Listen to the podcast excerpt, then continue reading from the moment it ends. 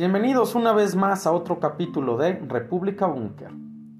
El 11 de septiembre será recordado como aquel día que el mundo vio anodadado cómo se transformó la manera en que la violencia podría llegar de manera inesperada y exacerbada. Un día en el cual todos recordamos donde recibimos la tremenda noticia de los atentados que marcó una pauta en la historia mundial. Lo que ocurrió ese fatídico 11 de septiembre fue consecuencia de lo que provocaron las guerras e intervenciones estadounidenses durante años en todo el mundo. La guerra y destrucción llegó a las tierras norteamericanas de una manera que pocos imaginarían y en ese momento se desencadenó un cambio geopolítico sin precedentes. Es por eso que hoy tendremos como tema 11 de septiembre, el día que la geopolítica del mundo se transformó. El 11 de septiembre del 2001 quedará plasmado en la historia como ese día que marcó un antes y un después en la geopolítica. Una nueva generación nacía con una visión del mundo donde la palabra terrorismo presentaba su rostro de una manera que aparentaba un choque de civilizaciones. Sin duda, los intereses que se movieron para que ocurriera ese acto terrorista estarán siempre entre la suspicacia, la conspiración, el odio, el discurso religioso, político y muchas aristas más que serán difíciles de comprender y sobre todo de conocer en el fondo. El panorama que se gestó y se fue formando y que hasta el día de hoy sigue repercutiendo fue un mundo asediado por el terrorismo un lugar en el que se convirtió este planeta, que era ahora poco seguro y que estaba esperando que la bomba de tiempo explotara para que las luchas en diferentes latitudes se llevaran a cabo. Ese día, el 11 de septiembre, se dio el banderazo de salida para que algo llamado guerra global contra el terror tuviera su razón de existir. Era más que obvio que quienes la propusieron no tenían idea de las graves consecuencias a nivel humanitario que sucederían y que son la realidad de hoy, provocando pobreza, violencia, desamparo y migración de millones de personas. Hoy, por ejemplo, una muestra de las consecuencias a 20 años de los atentados terroristas es lo que sucede en Siria o en Afganistán, este último país siendo el centro de las noticias en las últimas semanas. Los atentados del 11 de septiembre viven hoy en una nación azotada por la violencia como es Afganistán. Y a 20 años de aquel día, hoy la población de aquel país se encuentra con un Siradukin Hajani, jefe de la red Hajani, un brazo de los talibanes conocido por la brutalidad de sus ataques terroristas e históricamente cercano al grupo Al Qaeda y parte de la lista de los terroristas más buscados por el FBI y que ahora se convertirá en el ministro del Interior de Afganistán. Hoy en día, la sangre derramada, la violencia generada bajo la justificación de hacer justicia y llevar la democracia a esos rincones que protegían a los terroristas se diluye cada vez más, transformando así la geopolítica del mundo para la tercera década del siglo XXI. Un ejemplo claro de cómo el 11 de septiembre sigue vivo y se ha transformado está en observar que entre los designados para encabezar la autoridad política del nuevo gobierno de Afganistán se encuentran únicamente hombres y son prácticamente los mismos nombres del primer gobierno talibán que estuvo en el periodo de 1996 al año 2001. El futuro jefe del gobierno será Mohammad Hassan Hakun, quien fungió como ministro de Relaciones Exteriores y como viceprimer ministro en el anterior gobierno talibán y que se encuentra hoy en día dentro de las sanciones que podría presentar la Organización de las Naciones Unidas. El cofundador de los talibanes, Abdal Ghani Baradar, será el número 2 del nuevo gobierno. El mullah Baradar fue el encargado de las negociaciones de los talibanes con el gobierno estadounidense en Doha.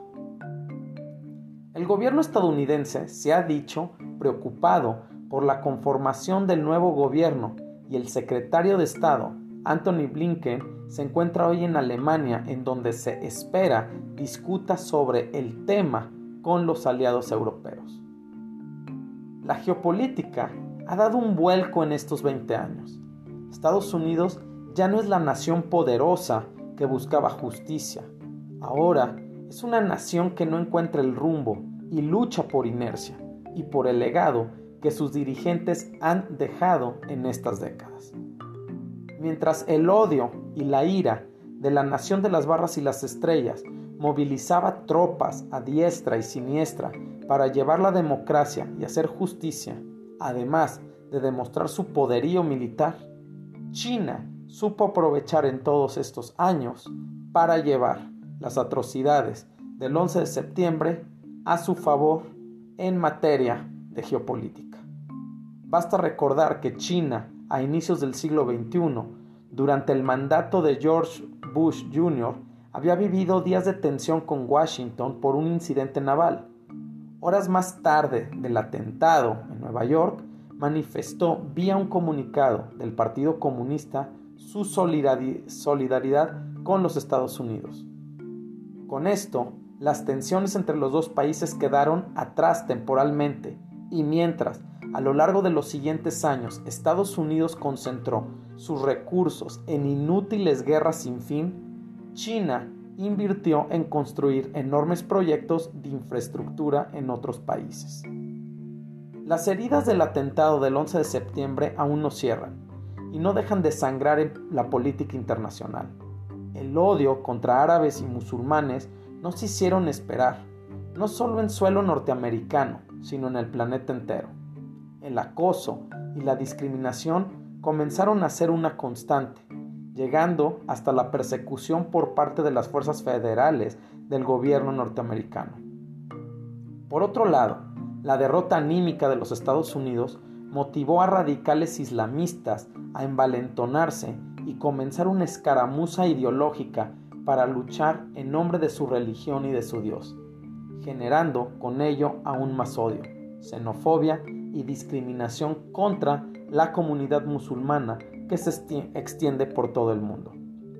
Aquí fue donde empezó la geopolítica a tener su verdadera transformación, donde era cada vez más, y lo es hasta hoy, más y más pronunciado el hecho que se presentaría una oleada de cambios en el sistema político de las naciones de Medio Oriente, y con ello el resultado de caravanas interminables de refugiados y solicitantes de asilo que llegan a diferentes naciones, sabiendo de antemano que serán repudiados y excluidos.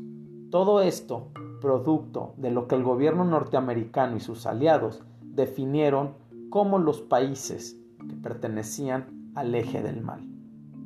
Consecuencia de este odio, venganza y temor de estas personas que venían de lugares donde el eje del mal tenía su bastión, poco a poco se fueron posicionando la reacción de esta gente que huía de la violencia y del caos desatado producto de los actos terroristas. Personas que no deseaban cambiar su cultura, su religión o costumbres, su vestimenta, y por lo cual estaban dispuestas a enfrentar el mundo que los estaba recibiendo. Es ahí donde se gestó un término que hasta el día de hoy es parte del lenguaje cotidiano en la geopolítica. El término islamofobia cobraba sentido. La realidad hoy, después de 20 años del 11 de septiembre, es que la inmigración de países musulmanes a Europa ha desestabilizado el tejido social y los valores del continente, siendo esto uno de los temas políticos en todos los países de Europa, ya que esto mostraba una aparente lucha de civilizaciones, o tal vez una amenaza, o vista todo esto como una invasión. Aquellos atentados de hace 20 años hicieron olvidar a buena parte de los estadounidenses y de los países europeos que cuando llegaron los musulmanes en busca de trabajo a las diferentes ciudades resultaban ser necesario para sectores calificados como difíciles, sucios o peligrosos. En la década de los 80 se les empezó a percibir a los musulmanes ya no como inmigrantes de Marruecos, Pakistán, Turquía o alguna otra excolonia europea, sino que eran vistos como musulmanes que ponían en peligro el tejido social europeo. Los atentados perpetrados por minúsculos grupos de fanáticos y la radicalización de miles de europeos de origen musulmán han hecho resurgir un sentimiento anti-islámico y por lo tanto el resultado ha sido catastrófico. La radicalización de algunas conductas, tanto por parte de los europeos como de los musulmanes, como mecanismo de defensa frente al temor de lo diferente, lo extraño y lo peligroso que resulta ser el otro. Sin duda, la sangre no ha dejado de brotar de las heridas desde aquellos atentados que hace 20 años ocurrieron en Nueva York y hoy el mundo vive una lucha con el Islam, que se ha convertido en una fuente de preocupación en Occidente al ver la proliferación de mezquitas, los velos de las mujeres y un renovado fervor religioso.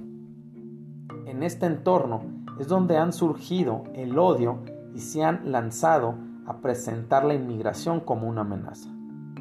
Europa es quien más ha sufrido las consecuencias de las guerras en Medio Oriente, ya que son ellos quienes tienen que lidiar con el tema migratorio y donde se gesta la problemática de la inmigración musulmana, pues ésta se ha agudizado con el paso del tiempo y con el sustancial incremento de los solicitantes de asilo de países empobrecidos o arrasados por guerras como lo son Siria, Irak, Afganistán, Eritrea o la Franja de Gaza el Mediterráneo se ha convertido en un inmenso cementerio de sueños ahogados. Los países europeos se disputan el reparto del gasto fronterizo y el control de las costas. Y es así como el 11 de septiembre es una fecha que quedó marcada en la historia. Es una marca del presente y sin duda seguirá siendo una marca para el futuro, como el día que el mundo se rompió y se transformó el curso de la geopolítica. Muchas gracias por su atención y los esperamos en el próximo capítulo de República Búnker, plataforma geopolítica.